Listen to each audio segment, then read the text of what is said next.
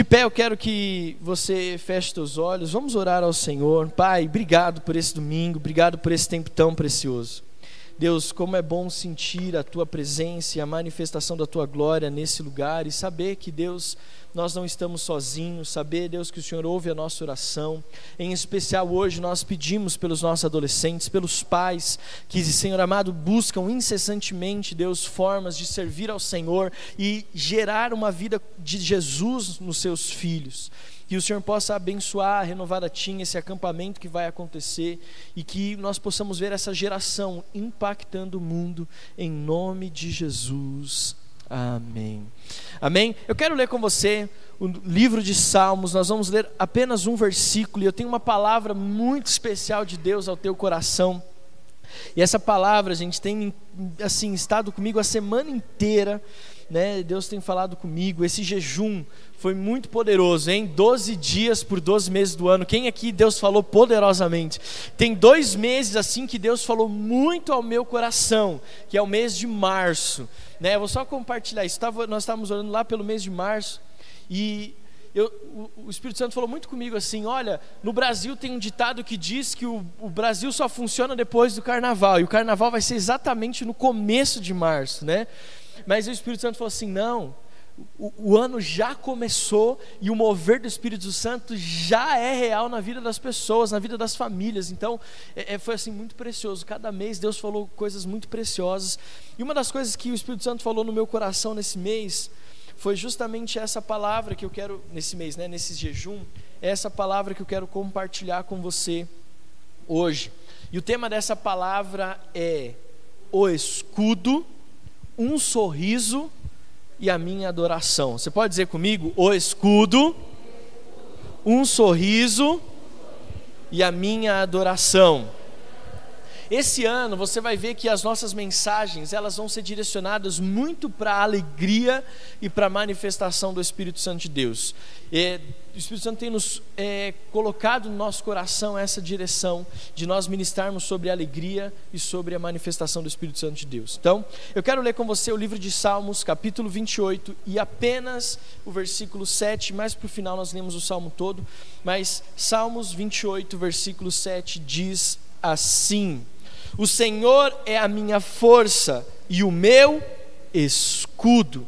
Nele o meu coração confia, nele fui socorrido, por isso o meu coração exulta, e com o meu cântico o louvarei. Diga mais uma vez: o escudo, um sorriso e a minha adoração. Agora, se você gravou a mensagem, olha para quem está do seu lado e fala: o qual é o tema dessa mensagem? Você que está na tua casa também, pode se assentar em nome de Jesus. E eu quero que assim, a gente não gosta muito quando de uma vida assim muito rotineira e, e existe até uma expressão que diz que existem círculos que são viciosos, sim ou não? E geralmente quando a gente se encontra em um círculo vicioso, nós somos é, é, encorajados, nós somos instruídos, nós somos direcionados a romper com esse círculo vicioso, sim ou não? Do Espírito Santo ou pessoas, nós como os teus pastores, teu líder de célula, ele vai te orientar, não, sai desse círculo vicioso. Mas hoje, eu quero que você entenda que existem círculos espirituais e que esses círculos, diferente dos círculos viciosos, esses círculos nós precisamos nos envolver com eles. E essa mensagem de hoje, ela é um tipo de círculo que você precisa estar envolvido todos os dias da sua vida. E eu quero ministrar com você então sobre esses três princípios. O primeiro passo, ou o primeiro ponto desse círculo espiritual chama-se o escudo. Deixa eu ministrar algo ao teu coração. Deus é o nosso escudo. Diga para uma pessoa linda perto de você: Deus é o teu escudo. Deus, Ele é o nosso escudo. Por que, que eu estou falando isso? Porque as suas estratégias, os seus, os seus planos, aquilo que você traça para a sua vida, isso pode ser perigoso. Nós temos uma tendência humana e é natural. Um dos maiores, uma das maiores ah, atitudes, ou um dos maiores, me fugiu a palavra agora, mas uma das ações mais comuns da nossa vida, mesmo que inconsciente, é a sensação de proteção, certo? Quando você era menor e você dormia no seu quarto, solteiro, sozinho lá, você tinha um senso de proteção. Qual que era? Se você não tivesse todo coberto, algum bicho podia entrar e te pegar. Mas se você colocasse o edredom todinho por cima sua, do seu corpo, nada iria acontecer com você. Quem lembra disso? Você não podia ficar com o braço para fora da cama, senão o bicho podia vir te pegar. Sim ou não? Mas o edredom parece que à noite ele tinha um poder sobrenatural de repelir todas as coisas ruins da nossa vida. Amém? Eu estou falando besteira não? É assim. Tem algumas pessoas que são assim até hoje. Né? Ele se cobre todo porque nada vai me acontecer. Nós temos isso nós temos esse senso natural. Por exemplo, eu estou dirigindo e quando a Adriana está de passageiro, ela aperta o freio, mesmo sabendo que nada vai acontecer, mas o senso de segurança faz com que ela aperte como se ela estivesse pisando no freio. Quem dirige vai no passageiro geralmente faz isso. Porque nós temos essa sensação e nós queremos nos proteger a todo custo. E essa sensação ou essa ação, mesmo que inconsciente, nos faz caminhar muitas vezes na força do nosso próprio braço.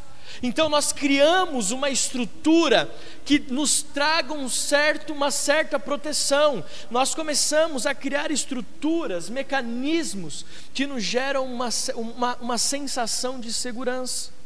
Por exemplo, nós olhamos aqui nesse espaço, tem uma câmera ali, tem outra câmera lá na entrada, outra no outro portão. O espaço todo é monitorado. Você coloca grades, você coloca lanças no portão, você na sua casa, mesmo que seja no apartamento, você coloca a chave, coloca aquele trinco, coloca olho mágico. Tudo isso porque você quer ter uma sensação de segurança, de proteção. Você faz, por exemplo, a sua reserva emergencial porque você tem medo de não ter dinheiro para sobreviver. Então você ali cerca-se de recursos financeiros com uma tentativa de se sentir seguro, protegido. Não estou falando que isso as coisas são errado, mas se o Senhor não vigiar a casa, em vão vigia a sentinela. Eu quero dizer para você, nesse primeiro ponto, desse ciclo espiritual que nós precisamos viver em 2022, é que Deus é o nosso escudo. Não importa o que você faça, não importa o que eu faça, não importa as estratégias de segurança que nós estabelecemos na nossa vida, se nós não entendermos que o nosso, o nosso porto seguro, o nosso escudo é o Senhor, nós enfrentaremos desafios. Um dos grandes problemas da nossa geração, e isso não tem a ver com idade, o grande desafio da nossa geração, da igreja de hoje, é que ela tenta conciliar um evangelho na força do braço com um evangelho espiritual. E eu deixo te dizer algo: a nossa vida, ela só tem sentido quando nós confiamos e dependemos totalmente de Deus. Porque quando nós confiamos e dependemos totalmente de Deus, sabe o que acontece? É Ele quem nos dá as estratégias para que nós possamos criar muros e que nós possamos estabelecer escudos na nossa vida. Está aqui comigo? Quando eu vejo e quando eu penso nisso, eu lembro de Josué. Porque Josué, ele tinha grande desafio. Primeiro, suceder Moisés, e nós já ministramos sobre isso aqui na Cantareira alguns meses atrás, sobre a vida de Josué, Josué 24. E Josué tinha esse grande desafio de suceder Moisés, o cara que libertou o povo do Egito, o cara que bateu o, o cajado e o mar se abriu. E foi engraçado que essa semana nós tiramos uma semana de, de folga e nós fomos para a praia. E, e, eu falei assim: filho, já pensou se a gente tivesse o poder de Moisés? Porque a gente estava dentro do mar. Aí ele falou assim: Deus me livre, pai. Eu falei: mas por que, filho? Já pensou esse mar aqui vira de sangue? Eu não quero ficar aqui dentro. Eu falei, não, filho, eu estou falando da parte que ele bate e o mar abre. Mas enfim. Mas você pensa, Josué tinha esse desafio. E ele tinha que conquistar mais de 30 reinos na terra que Deus havia prometido. E ele tinha duas opções: ou ele confiava que Deus era a segurança dele, ou ele estabelecia estratégias humanas. Mas quando Deus aparece para ele na forma de um anjo e diz: Josué, eu sou contigo. Não se desvie nem para a esquerda nem para a direita. Guarda a minha palavra no teu coração. Medita nela. Josué então assumiu uma postura: o Senhor é o meu escudo, e Ele é aquele quem me dá as estratégias. Eu não consigo pensar no Senhor como escudo sem pensar, por exemplo, em Daniel, que foi lançado na cova dos leões. Quem foi o escudo de Daniel? Foi o Senhor. O escudo de Daniel não foi, ele não tinha o poder de encantar leões. Ele não era é, é, participante ou membro de um circo lá. Não. Ele era um servo do Senhor que orava três vezes por dia, que era temente ao Senhor, que se, não se contaminou com as iguarias do rei e entendeu que a vida dele estava nas mãos de Deus e que Deus era o seu escudo. Olha para quem está perto de você e diz: Deus é o nosso escudo. Nós precisamos aprender, principalmente nesses dias, querido, a descansar no Senhor. Descansar no Senhor. Uma das coisas que eu mais ouço, e uma das coisas que eu até mesmo falo muito, é: gente, eu estou cansado. E essa semana que eu tirei de folga, eu estava precisando dela, porque eu estava realmente cansado, esgotado fisicamente, mentalmente. Eu falei assim: eu preciso parar. E nesse tempo, que nós vivemos hoje com a correria do dia a dia. Você imagina o Mateus com 22 anos de idade, a correria. Eu penso assim, meu Deus, quando ele tiver então a nossa idade, você imagina, na hora que os boletos começarem a triplicar de valor, você vai ver que porque tem uma fase da nossa vida que nós não temos boleto nenhum. Aí tem uma fase que a gente começa a pagar boleto. Mas tem uma fase que é pior, Mateus. É que esses boletos começam a triplicar de valor. Aí você pensa, nossa, comprei uma casa, e essa casa vem com IPTU, essa casa, sabe? Enfim, mas isso é, é outra pregação, amém? Mas nesse tempo que nós vivemos, as pessoas estão cansadas. Mas da onde vem esse cansaço muitas vezes? Esse cansaço vem de um esforço desnecessário. Qual é esse esforço desnecessário? É quando nós tentamos prover o escudo na força do nosso próprio braço, quando na verdade nós precisamos aprender como salmista: o Senhor é o meu escudo. O Senhor é o meu escudo, a minha força. Nele o meu coração confia. Nele o meu coração confia. Muitas vezes o cansaço, como eu falei, é essa tentativa de gerar um ambiente de segurança próprio, um muro de conforto sabe, cheio de respostas e certezas, mas a verdade é que a nossa fé é testada somente quando nós colocamos a nossa confiança no Senhor. E eu vou encerrar dizendo sobre o escudo da fé. É interessante porque a definição de fé, segundo o escritor de Hebreus, é a firme convicção das coisas que eu não vejo, mas que eu tenho certeza que Deus irá prover. E Adriano uma vez ministrou uma, mensagem falando sobre todas as armas do escudo da fé, e eu nunca vou me esquecer essa mensagem. E ela falou assim sobre o escudo da fé: É interessante que a arma que Deus nos dá para defesa é uma arma que os nossos olhos não veem. Porque a fé é apenas a confiança em Deus. O que nos protege das ações, dos dardos inflamados do maligno, é uma é um utensílio, é uma arma, é uma ferramenta que eu não vejo, que eu tenho apenas que confiar. Por isso eu quero dizer para você: Deus a todo tempo está insistindo conosco. Ei, acorda, não tem nada que você possa fazer na força do seu braço que eu não tenha direcionado que vai dar certo, porque o teu escudo sou eu, o teu escudo sou eu. Eu vejo isso, eu tenho um filho de 5 anos de idade. Ele, quando está comigo, parece que ele pode fazer qualquer coisa. Às vezes eu tenho que frear ele, eu tenho que segurar ele, porque senão ele vai. E tem coisas que né, eu não consigo, eu não sou super-homem. Mas ele sabe que quando ele está comigo, ele fala: Papai, se você, for, se você for comigo, eu vou, eu consigo. Isso é confiança. Você acredita que Deus espera que a gente faça a mesma coisa? Que a gente fala assim: Deus, se o Senhor estiver comigo, eu vou. Se o Senhor estiver comigo, eu vou. Segundo ponto desse ciclo, vocês estão muito quietos hoje, Jesus de Nazaré, pode dar um aleluia, glória a Deus. Segundo ponto desse ciclo espiritual é o seguinte: Primeiro foi o escudo, Deus é o nosso escudo, Deus é aquele que nos guarda. Num tempo de cansaço, nós precisamos aprender a confiar em Deus. Segundo, um sorriso.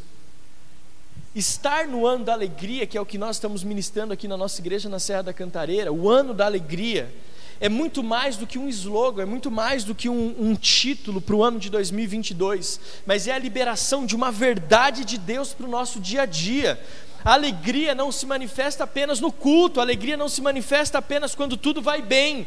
Quando nós falamos que é o ano da alegria, é o ano onde nós teremos motivos para chorar, motivos para nos entristecer, mas ainda assim nós decidimos nos alegrar, porque nós sabemos que a alegria não é um sentimento, a alegria é uma pessoa, a alegria é Jesus. Então nós estamos um ano de muitos desafios, um ano de muitas incertezas. Parece que o Covid Covid está voltando, a gripe chegou, a, a economia, não sei, é ano de eleição, meu Deus, é muita coisa, mas ainda assim eu decido viver numa unção de alegria. E essa alegria, querido, não é um slogan, mas essa alegria é uma palavra profética. Essa alegria é a resposta para as crises emocionais, para a depressão, para o pânico, para a ansiedade.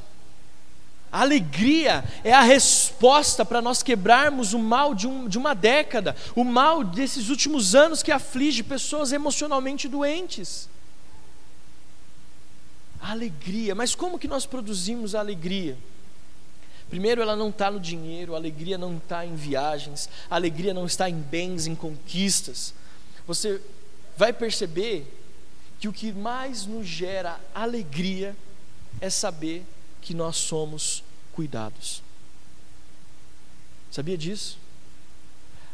O ápice da alegria na vida de qualquer ser humano não é os bens que ela possui, não é as conquistas que ela tem, não são as viagens que ela faz, mas é a certeza de que tem alguém, de que tem pessoas e de que tem um Deus que cuida dela. Vou te dar um exemplo. Teve um tempo, um ano que eu viajei muito. E era, nossa, eu sempre sonhei, vou viajar. Quando você começa a viajar e você pensa, queria parar de viajar. Mas quando eu estava viajando, sabe qual era a minha maior alegria? Não era como eu cheguei lá, nem o lugar que eu estava, mas era saber que eu ia voltar para casa. Voltar para casa é lugar de segurança. A minha alegria era completa quando eu sabia que eu ia voltar para os braços da minha amada, para os braços do meu filho. Porque a maior alegria da nossa vida é saber que tem alguém que olha por nós. Por isso que o tema dessa mensagem é o escudo. A sua alegria não está nos bens. Você pode ter muitos bens, eu oro para que seja o ano da prosperidade, mas nenhuma conquista, nenhum bem financeiro, nenhum um valor na conta bancária trará mais alegria para mim e para a sua vida do que saber que tem um Deus que cuida de mim, de que Deus me deu pessoas que cuidam de mim, que se preocupam comigo. Sabe, a nossa alegria, querido, está em saber que Deus é presente na nossa vida, de saber que Deus é conosco. Quando eu penso nisso, eu lembro de Davi, porque Davi, ele se alegrava no Senhor. A Bíblia diz que Davi pulava e saltava na presença do Senhor quando ele via que Deus estava se movendo em favor da sua vida, da sua família, do seu reinado, da nação de Israel. Mas uma, uma coisa me chama a atenção em Davi, é que ele confiava no Senhor como seu escudo e como sua fortaleza. Sabe por quê? Porque quando Davi, no seu grande desafio, embora ele já tenha vencido um leão e um urso antes, mas no seu maior desafio, que é quando Davi enfrenta Golias, uma das coisas que tentam fazer com Davi é colocar nele a armadura de Saul. O que que Davi faz? Não, essa armadura não é minha, essa armadura não serve em mim. E o que, que ele faz? Ele vai para um riacho, pega cinco pedras no riacho, coloca no seu alforje de pastor e vai enfrentar um gigante. E ele diz: Você vem contra mim com espada e com lança, mas eu vou contra você no nome do Deus do exército de Israel. Querido, a alegria, ela é a resposta da segurança que eu tenho em Jesus. Uma segurança que me faz despojar de uma armadura feita por mão de homens, para que eu confie e dependa somente de Deus. Esse é o segundo ponto. As estratégias de Davi, elas não são coerentes humanamente, mas espiritualmente, ela nos impulsiona a uma vida de alegria, a um sorriso no nosso lábio. E por último, o último princípio desse círculo espiritual que nós precisamos estar envolvidos, que é a minha adoração. E é interessante que o salmista, em um versículo, ele diz: O Senhor é minha força, o Senhor é o meu escudo, nele eu confiarei. E ele diz: Por isso eu exultarei, alegria. E ele termina dizendo: O meu coração exulta, e com o meu cântico eu louvarei. Quando nós entendemos, querido, essa combinação de segurança espiritual, que nos gera uma alegria genuína, uma alegria espiritual, a única atitude que nos resta é a adoração. Olha para quem está do teu lado assim: o escudo, um sorriso e a minha adoração. Então, quando eu entendo que o Senhor é o meu escudo, que essa segurança me traz conforto e alegria, a única coisa que nos resta, o que, que é? É adorarmos ao Senhor. E quando nós falamos de adoração, não estamos falando de música na igreja, nós estamos falando de uma vida de sacrifício, de uma vida de entrega. E mais uma vez eu me lembro de Saul, de Davi e Saul. Porque Davi, ele sabia que o Senhor era o seu escudo e a sua fortaleza. Davi ele sabia que o Senhor o protegia, Davi ele entendia que essa proteção gerava nele alegria. Por isso mesmo esquecido pelos seus pais no campo, Davi ainda era um homem segundo o coração de Deus. Só que é interessante, porque logo no começo do ministério de Davi, a Bíblia fala que depois de ser ungido rei, ele volta para o campo para pastorear as ovelhas do seu pai. Mas a Bíblia conta que Saul, o rei, estava endemoniado e fazia isso com frequência, ficava endemoniado com frequência. Então eles falaram: como é que nós vamos resolver essa situação? E eles lembraram de um filho de Jessé, um adorador, que era Davi.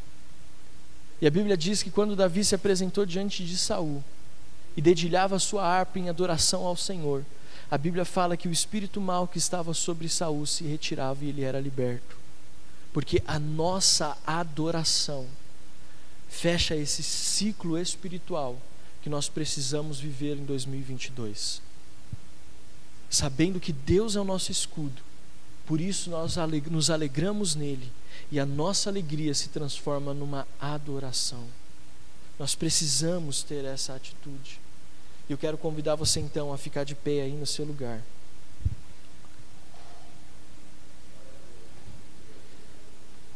Existem círculos viciosos que nós precisamos romper com eles. Mas da mesma forma, existem círculos espirituais que nós precisamos estabelecer como verdade na nossa vida. Verdade. Não é errado você estabelecer e trazer para você círculos espirituais de transformação. O salmista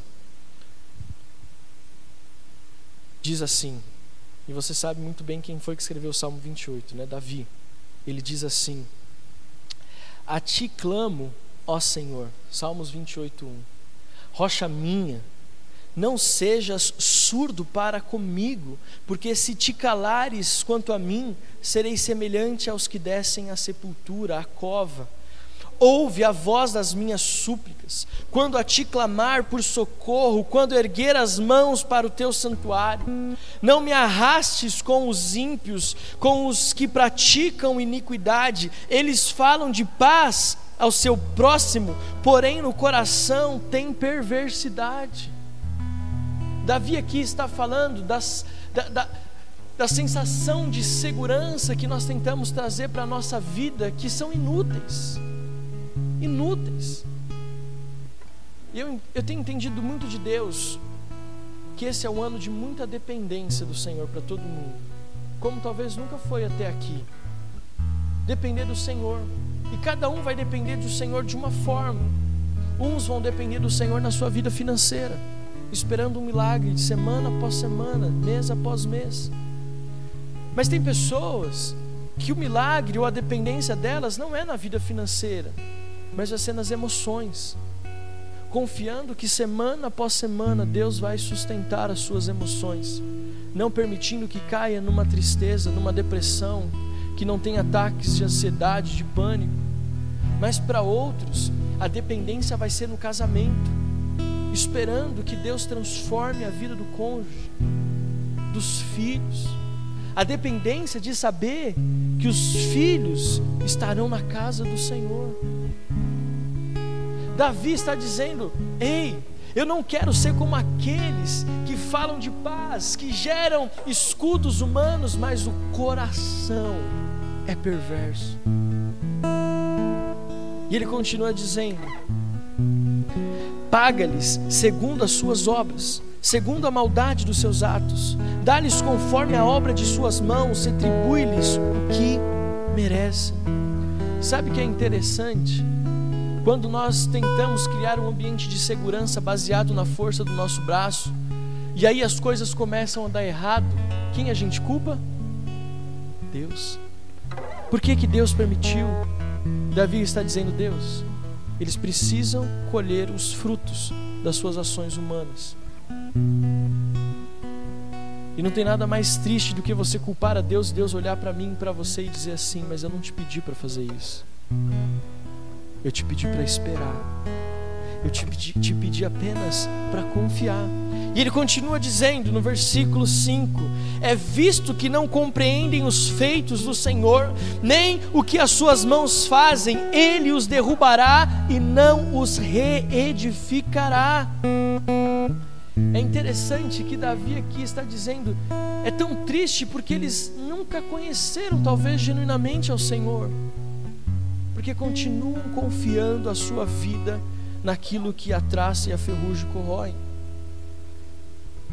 Bendito seja o Senhor, porque ouviu a voz das minhas súplicas. Aqui no versículo 6 ele já muda a perspectiva. Aqui ele já entra num novo tempo. Ele diz: Depois da minha oração, eu sei que Deus está ouvindo as minhas súplicas. Ele diz: Bendito seja o Senhor, porque ouviu a voz das minhas súplicas. E aí ele no versículo 7 diz: O Senhor é a minha força, o meu escudo, nele o meu coração confia, nele fui socorrido, por isso o meu coração exulta, alegria, e com o meu cântico louvarei. O Senhor é a força do seu povo, o refúgio salvador do seu ungido. Salva o teu povo e abençoa a tua herança. Apacenta-os, exalta-os para sempre. Querido, pode aplaudir ao Senhor em nome de Jesus.